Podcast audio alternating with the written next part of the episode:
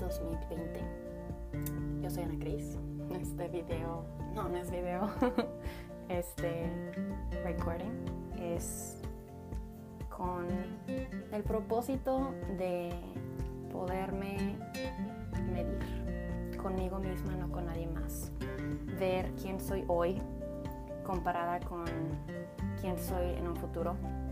Puede ser muy cercano, puede ser un poco más lejano, pero está saliendo de mi propia boca palabras que siento que son reales, que son importantes para mí, que esperemos en un futuro me haya, me ayude a mí misma a darme cuenta en dónde estoy, de dónde empecé o de qué he aprendido y a dónde he seguido y por qué a lo mejor decidí lo que decidí.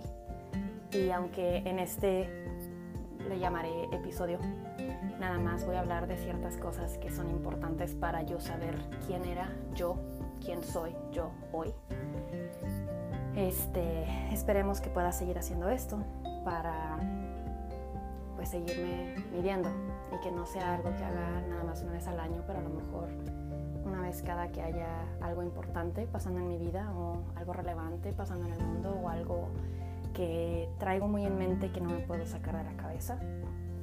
Pero hoy hice unas notas y son cosas que siento que tengo oportunidad de hablar de esas cosas porque están en mi cabeza y no me las no, son algo que sigan iguales siempre, siempre cambian y quiero hablar de esas ahorita como son en este momento. Eh, hoy en el mundo, empecemos por ahí, acabo de revisar Twitter las historias más habladas, ahorita hay un incendio que acaba de empezar en la parte del norte de California. Yo ni siquiera sabía. Es para que sepan todos y nos acordemos que el calentamiento global es muy, muy real y me aterra. Em, otra cosa, murió el hermano menor del presidente. El presidente, sí, me escuchaste bien, a la crisis del futuro. El presidente Donald Trump The You're Fired, The Apprentice. Ugh, ya, ya, por favor, que sea noviembre y se vaya. Eso es algo que está pasando con el mundo. Estamos en medio de la pandemia. A partir de marzo de este año 2020 estamos todos en algo que todos pensábamos que iba a ser una cuarentena de un par de semanas, que para agosto 16 todavía no vemos para cuándo vayamos a regresar a una normalidad. Cuando la gente empezó a hablar de un new normal, me caían gordos, porque yo decía, ay, cállense, o sea, porque les encanta escandalizar, porque les encanta pensar que todo va a cambiar y que nada puede regresar a la normalidad. Y como a los tres o cuatro meses de estar encerrada en mi casa fue cuando me di cuenta que ya se me había hecho una rutina, trabajar de la casa, ya no tener que ir a la oficina. Uf, no me acordaba de la última vez que había tenido que poner gasolina, usar face masks es normal. ya no es algo que nada más en las culturas orientales utilizan, es algo que en todos lados se utiliza. Eh, estar muy consciente de no tocarte la cara es normal. Y a eso se referían esas personas que al principio decían que tenemos que encontrar una nueva normalidad. En agosto seguimos en las mismas, estamos esperando que haya algún tipo de cambio, algún tipo de solución para el COVID, para encontrar algún tipo de vacuna. El jueves pasado me empecé a sentir mal yo, empecé a tener varios de los síntomas, me dio mucho nervio, mi mamá se empezó a sentir mal también el viernes, entonces las dos nos fuimos y nos hicimos la prueba el sábado. Estamos a domingo, el siguiente domingo, después de ese sábado, han pasado siete días y todavía no sabemos nuestros resultados, pero eso es la nueva normalidad en la que ahora no se sabe cuándo vas a recibir tu resultado si tuviste COVID o no. Gracias a Dios mi mamá y yo estamos bien, o sea que lo que haya sido, haya sido COVID, haya sido algo más, fue bastante leve, gracias a Dios. Este, entonces, pues todavía no sé hoy si tuve o no tuve COVID, pero según los científicos y lo que conocemos de la enfermedad, te da más o menos tres meses de como anticuerpos, inmunidad. Entonces, por un lado sí me gustaría que me diera para irme a viajar por el mundo y aprovechar que los vuelos están muy baratos, porque ya sé que no me puede volver a dar si sí me dio. Pero bueno, ok, esperemos que todo salga bien. Sigamos ahora sí. El primer tema que quiero tocar es mi trabajo. Eh, actualmente trabajo en una compañía que se llama ADP. La amo, es una muy buena compañía, muy buenos beneficios. Los líderes realmente se nota que les importas, que quieren lo mejor para ti. No, no es una piramidita en donde a los líderes les gusta ser líderes y tener gente abajo siempre. Son gente que siempre te van a ayudar a crecer. Y hablando de crecer, he sido muy afortunada porque a partir de septiembre del 2015, que fue cuando me contrataron, yo he tenido mucha, pues, drive, no sé cómo se dice en español, pero he tenido mucha motivación, está, mucha motivación por seguir adelante y por salir adelante, porque yo me gradué de la Universidad de Comunicación y Medios Digitales y el trabajo que conseguí en ADP no era para nada de comunicación. Y yo lo sabía, yo sabía yendo a la Universidad de Comunicación y Medios Digitales que muy probablemente no iba a hacer nada que tuviera que ver con eso porque yo no quería estar en las noticias. Pero mínimo quería estar en un trabajo en el que aunque no fuera nada que ver con mi carrera o algo que me guste hacer como hobby, sea algo que me pague bien, me dé buenos beneficios, me dé paz. Y eso es lo que fue y se me dio la muy buena oportunidad y la buena suerte realmente de que el trabajo que yo conseguí era muy nuevo, era un departamento nuevo que no existía en el paso antes y conforme fue, fui subiendo yo, fuimos abriendo nuevos puestos, fuimos abriendo nuevas oportunidades y como yo era de las nuevas y de las únicas, no había alguien más a quien se les dieran esas oportunidades. Entonces era una lucha entre yo y otros nueve, nada más. Entonces yo nada más tenía que comprobar que yo era luchona, que yo podía, que yo cumplía lo que yo me, prometía, que yo cumplía con las fechas límites, que hacía las cosas bien y hasta mejor. Y con demostrarle eso a mi manager y a mí misma, se me fueron dando más y más oportunidades. Y ahora, a mis casi cinco años en ADP, estoy en un puesto en el que tengo al mejor jefe del mundo, el mejor jefe del mundo, él trabaja en Nueva Jersey, eh, subjefa también en Nueva Jersey, muy linda, y una coworker que realmente es como una amiga mía. Es un equipo chiquito, small but mighty. Los quiero mucho. Hacemos algo que tiene que ver con mi carrera, comunicación, cómo te, cómo te comunicas, cómo puedes hacerlo mejor. Y me gusta. Ahora no es algo en lo que a lo mejor me vea toda la vida y por eso siento que es importante hacer esto porque me interesa saber qué piensa la Ana Cris en un año eh, sobre dónde estoy y mis logros que hasta ahorita siento que son importantes. Este, pero sí, eso es lo que hago en el trabajo. El año pasado, en mayo, me seleccionaron a mí y a otros 17 personas de Estados Unidos para ser parte de un programa que me gusta mucho que se llama Emerging Leader Program. Fue un proceso largo, tuvimos que hacer una aplicación, escribimos un essay, tuvimos muchísimas entrevistas con gente muy arriba en la, corporación y, me escogieron. Es uno de los logros más grandes que he tenido en mi compañía. Y un, un programa, un, sí, pues un programa en el que fueron seis meses de muchísimo trabajo, muchísimo trabajo. De ahí me nació un amor por lo que es el Project Manager, en el que agarras un proyecto y lo haces ser realidad, porque eso fue lo que aprendimos a hacer. Y conocí a estas 17 personas lindísimas, todas trabajadoras, súper luchonas, con las que me identifiqué de todo el mundo, de todo Estados Unidos.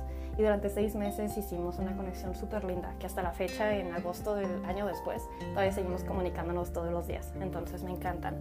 Y pues de ahí salimos con muchas mejores eh, pues, habilidades de comunicarnos, hacer presentaciones, tener un poco de como fe y esperanza en que lo que tú piensas y sugieres no es tonto porque estés hablando con alguien más arriba que tú. Pueden ser muy buenas opciones y puedes haber pensado en algo que a lo mejor nadie lo ha pensado antes. O puede ser tú la persona que logras que esa idea se convierta en realidad. Entonces fueron seis meses muy difíciles que por un momento consideré renunciar porque yo sentía que me estaba estaba tratando de hacer el trabajo de alguien que era mucho, como que me, estaba quedando chica yo, corta en lo que ellos esperaban de mí. Y yo no quería desolucionar a nadie, yo no quería ser como una decepción. Y así me sentía, porque yo sentía que no estaba logrando hacer lo que ellos querían que yo hiciera. Y al final del día salimos todos victoriosos y fue la mejor experiencia del año 2019 y no lo cambiaría. Pero sí es importante que lo mencione porque de verdad estoy muy orgullosa de haberme graduado de ese programa. Em, hasta ahí dejamos todo lo del trabajo, hasta ahí es lo más relevante hasta ahorita. Mi casa la compré un par de meses después de haber encontrado trabajo en IDP. Es un privilegio haber podido y estoy súper feliz con mi casa. O sea, súper, súper feliz con mi casa. La compré en abril del 2016. O sea, un par de meses literal de haber conseguido el trabajo de IDP. Y uno de los gustos más grandes fue que mi abuelita, voy a tratar de no llorar, que mi abuelita alcanzó a ver mínimo las fotos en la página de internet donde se ven las fotos de la casa. Y alcanzó a ver todo, todos los cuartos, pudimos tener pláticas del potencial que tenía la casa y el jardín y lo que íbamos a hacer y lo que iba a poder lograr y que si todos mis sueños se iban a lograr y todas las metas que he cumplido y todo. Entonces eso fue una de las cosas más lindas que me quedé de esta casa, de saber que aunque mi abuelita ya no está, ella se quedó sabiendo que yo logré conseguir una casa a mis 26 años, que era una casa que pues es como la culminación de todos mis esfuerzos y mis sueños y mi trabajo este, por muchos años. Entonces amo mi casa y este año en la pandemia he hecho muchas cosas. me entró la loquera y me estaba volviendo loca de estar aburrida en mi casa sin tener nada que hacer. Entonces remodelé mi baño, remodelé el cuarto de la tele, remodelé la cocina, volví a pintar mi cuarto, el cuarto de la oficina. No, hombre, no, no, no, no, no, no, cualquier cosa yo quería hacer. Entonces he hecho muchas cosas que me hacen muy feliz porque mi casa poco a poquito se está convirtiendo en la casa que yo sé que puede ser mía, que ya es mía, pero a mi estilo. Entonces estoy muy contenta con todos los proyectos y todo el esfuerzo que le he metido a mi casa. Ahorita estaba viendo una película con mi roomie Beca y me dice, me encanta cómo quedó el cuarto de tele de verdad. Y yo, gracias. a mí también. Entonces son pequeños logros que a lo mejor no se sienten como la gran cosa, pero para mí es como un, yo supe de dónde empecé y yo supe hasta dónde llegué y que yo lo hice con mis dos manos y que me ayudó mi tía y que me ayudó mi mamá y mi papá por FaceTime en medio de la pandemia, diciéndome cómo usar una máquina, mi hermano que me estaba trayendo y llevándose las máquinas y todas las herramientas que tuve que utilizar para hacer todos mis proyectos, pero de verdad me gustó mucho. Hice varios de los videos que subí a mi canal de YouTube para que quedaran de recuerdo todo lo que mis papás han hecho por mí y todo el apoyo que me han dado incondicional desde que, pues, desde que nací, pero en especial ahora que ya tengo mi casa y que soy una señora. este, mis vecinos, uff, eso yo creo que va a ser para otro día porque si no aquí vamos a estar seis horas. Pero tengo a tres vecinos que conozco, a Karen, la viejita que vive al lado de mí, que al principio de la pandemia me comuniqué con ella a ver si necesitaba algo y le dije que por favor me contactara si necesitaba algo y de hecho sí, en una ocasión fui al súper por ella, pero creo que ya tiene gente que le está ayudando en la comunidad, entonces ya está bien. Tengo a Saúl, el matagatos, que esa sí va a ser otra historia, y a la bruja, la señora que vive atrás de mí, que me avienta piedras y pelotas de golf. pero bueno, esos son mis vecinos actuales desde que me compré la casa hasta hoy no he tenido diferentes vecinos. Ahora un poquito sobre mí. Llevo soltera desde noviembre del 2018. No, no quiero decir que por gusto, pero de cierta manera sí. Cuando terminé con mi última relación fue como un momento en el que yo decía, bueno, tengo 28 años, tengo una oportunidad de darme cuenta de quién soy, aprender sobre mí, trabajar en mí, enfocarme en mí, sin ser tan dada a alguien más y reenfocar mis esfuerzos, no a alguien más, pero a mí, que quiero yo, y luego ver si de ahí sale algo más. Y aunque fueron muy bonitas mis palabras y creí que eso era lo que estaba haciendo, realmente me falta mucho, mucho, mucho trabajo para llegar a ser la Ana Cris que sé que puedo ser, independientemente de cualquier otra persona. Pero al mismo tiempo, aquí es cuando tengo varios retos, ¿no? O sea, por un lado digo que me encanta ser soltera porque hago lo que yo quiera. Eh, es mi propio tiempo, mis amistades, eh, es mi dinero, es mi perro, mi todo. Pero por otro lado digo, si me acostumbro demasiado a estar sola y hacer todo lo que yo quiera, sin importar lo que alguien más quiera, me estoy desacostumbrando a poder estar con alguien. ¿Será que me estoy haciendo tan egoísta por estar tan acostumbrada a ser nada más yo que ya no sé cómo estar con alguien. y no sé, porque tengo que estar con alguien para darme cuenta si sí o si no, ¿verdad? Pero ese es uno de los retos más grandes que siento en estos momentos con esto de ser soltera y más en un momento de tecnología en donde la gente ya no se conoce por medio de amigos o en una fiesta o en un antro o en un bar. Se están conociendo en línea. Y yo hace años que empecé a ver qué onda con esto de lo de online dating y es muy difícil porque yo no sé si tiene un nombre esto, pero realmente siento como que es un síndrome que todas las personas que están en el online dating como que sienten como que, híjole, pues sí me gusta X, Y, Z, pero no me gusta esto, seguro que hay alguien mejor. Y yo soy víctima, yo también hago eso. Y es horrible, porque es como un pensar que hay alguien allá afuera que seguramente sea mejor para ti que esta persona con la que tuviste una conexión.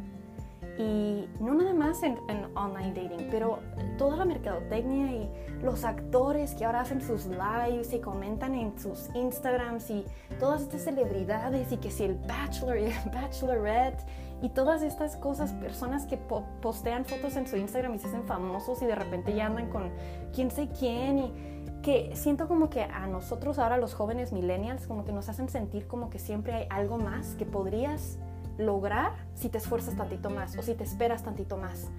Pero luego cuando paro y me doy cuenta lo que los demás a mi alrededor están logrando vivir, es cuando digo, espérense, esa es la vida que yo quiero. Y sí, a lo mejor me sentiría en algún momento como que me conformé con una persona que no fuimos un perfecto match, pero era lo que tenía y era lo que me hacía feliz y con eso me conformé. Y qué fea palabra, pero eso es lo que no puedo dejar de pensar. ¿Cuándo es cuando dices, sabes qué? Esta persona no es perfecta para mí, pero es lo más perfecta que voy a lograr y hasta aquí llegó mi búsqueda y hasta aquí me quedé y voy a echarle ganas con esta persona.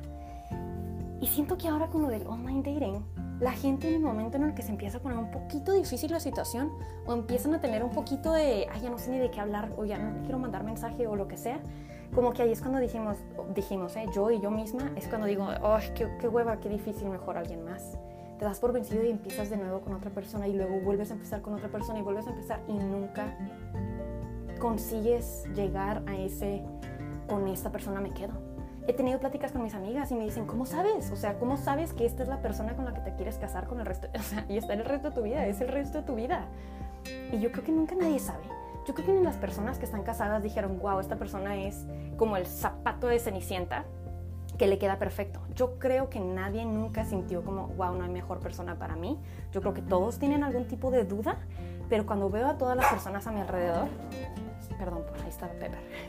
Cuando veo a todas las personas a mi alrededor, nadie habla de eso. Hablan de las cosas y las bendiciones y los logros y los momentos buenos y cómo han luchado juntos para pasar retos y todas estas cosas y es cuando digo, espérense, entonces yo estoy en un momento en el que no nada más yo estoy buscando algo mejor, siempre mejor, siempre mejor, siempre y como que no me doy gusto por terminar, no me doy por satisfecha, pero ahora las personas con las que yo estoy haciendo quote unquote match tampoco.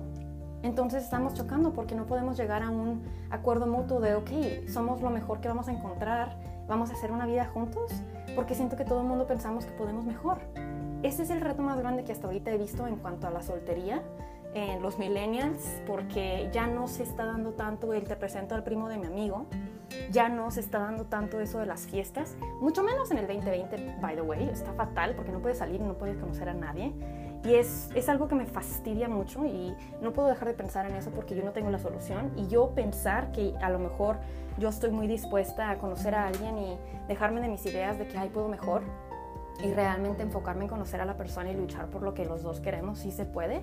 Pero siento como que la otra persona va a tener que estar en ese mismo como mindset. Porque si no, pues no vamos a llegar. No se vale cuando nada más una persona está jalando la relación. Ah, ok, ya, voy a dejar de quejarme de todo esto de la soltería, pero bueno. Em, otra cosa es que no me gustan las opiniones de los demás. Tengo 30 años, no tengo hijos, nunca he estado casada ni cerca de comprometerme ni nada, pero no me gusta que la gente lo vea como pobrecita. No me gusta que mis tías me digan que están rezando por mí. Yo no les, yo no les pedí que rezaran por mí. Necesito que la gente deje de sentirse mal por mí porque estoy soltera quiero que dejen de pensar en eso y me dejen vivir mi vida porque no quiero esas presiones, no quiero sentir como que me falta llegarle a lo que mis papás hubieran pensado que mi vida debía haber sido para este punto. Ya a los 30 yo creo que ellos ya se veían con dos nietos míos y no lo tienen. Entonces la gente me dicen, ay, pues es que no deberías de trabajar tanto, deberías de ya enfocarte en una familia. ¿Con quién? ¿Con quien sea? ¿Con el que se me ponga frente? Tengo el resto de la vida y es la única vida que tengo y nadie me asegura que sigue un cielo o que sigue otra reencarnación. Nadie me asegura, esta es mi única vida y si no estoy con alguien que me haga feliz y que yo lo haga feliz, entonces ¿para qué? Nada más porque eso es lo que sigue. Ah, bueno, ya, qué tema tan difícil. este, bueno, de aquí yo creo que ya vamos a pasar a cerrar este primer episodio porque Ana Cris del futuro, eh, espero que tengas más soluciones y más respuestas y que el tiempo solito te haya dado más paz. Pero esto es lo que siento para mí que es necesario para seguir.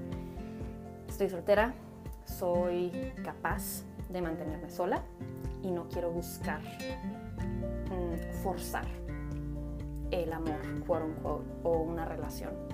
Quiero enfocarme en cosas que a mí me llenen. Quiero enfocarme en cosas que me hagan una persona más mm, completa. Quiero leer más. No nada más ficción, que me encante ver ficción y leer ficción. No nada más eso, quiero aprender. Quiero ver más documentales. Quiero aprender sobre la meditación.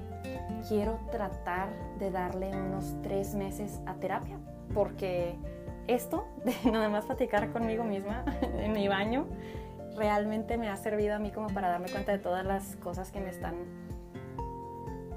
dando estrés. Este, entonces me gustaría darle un try a la terapia.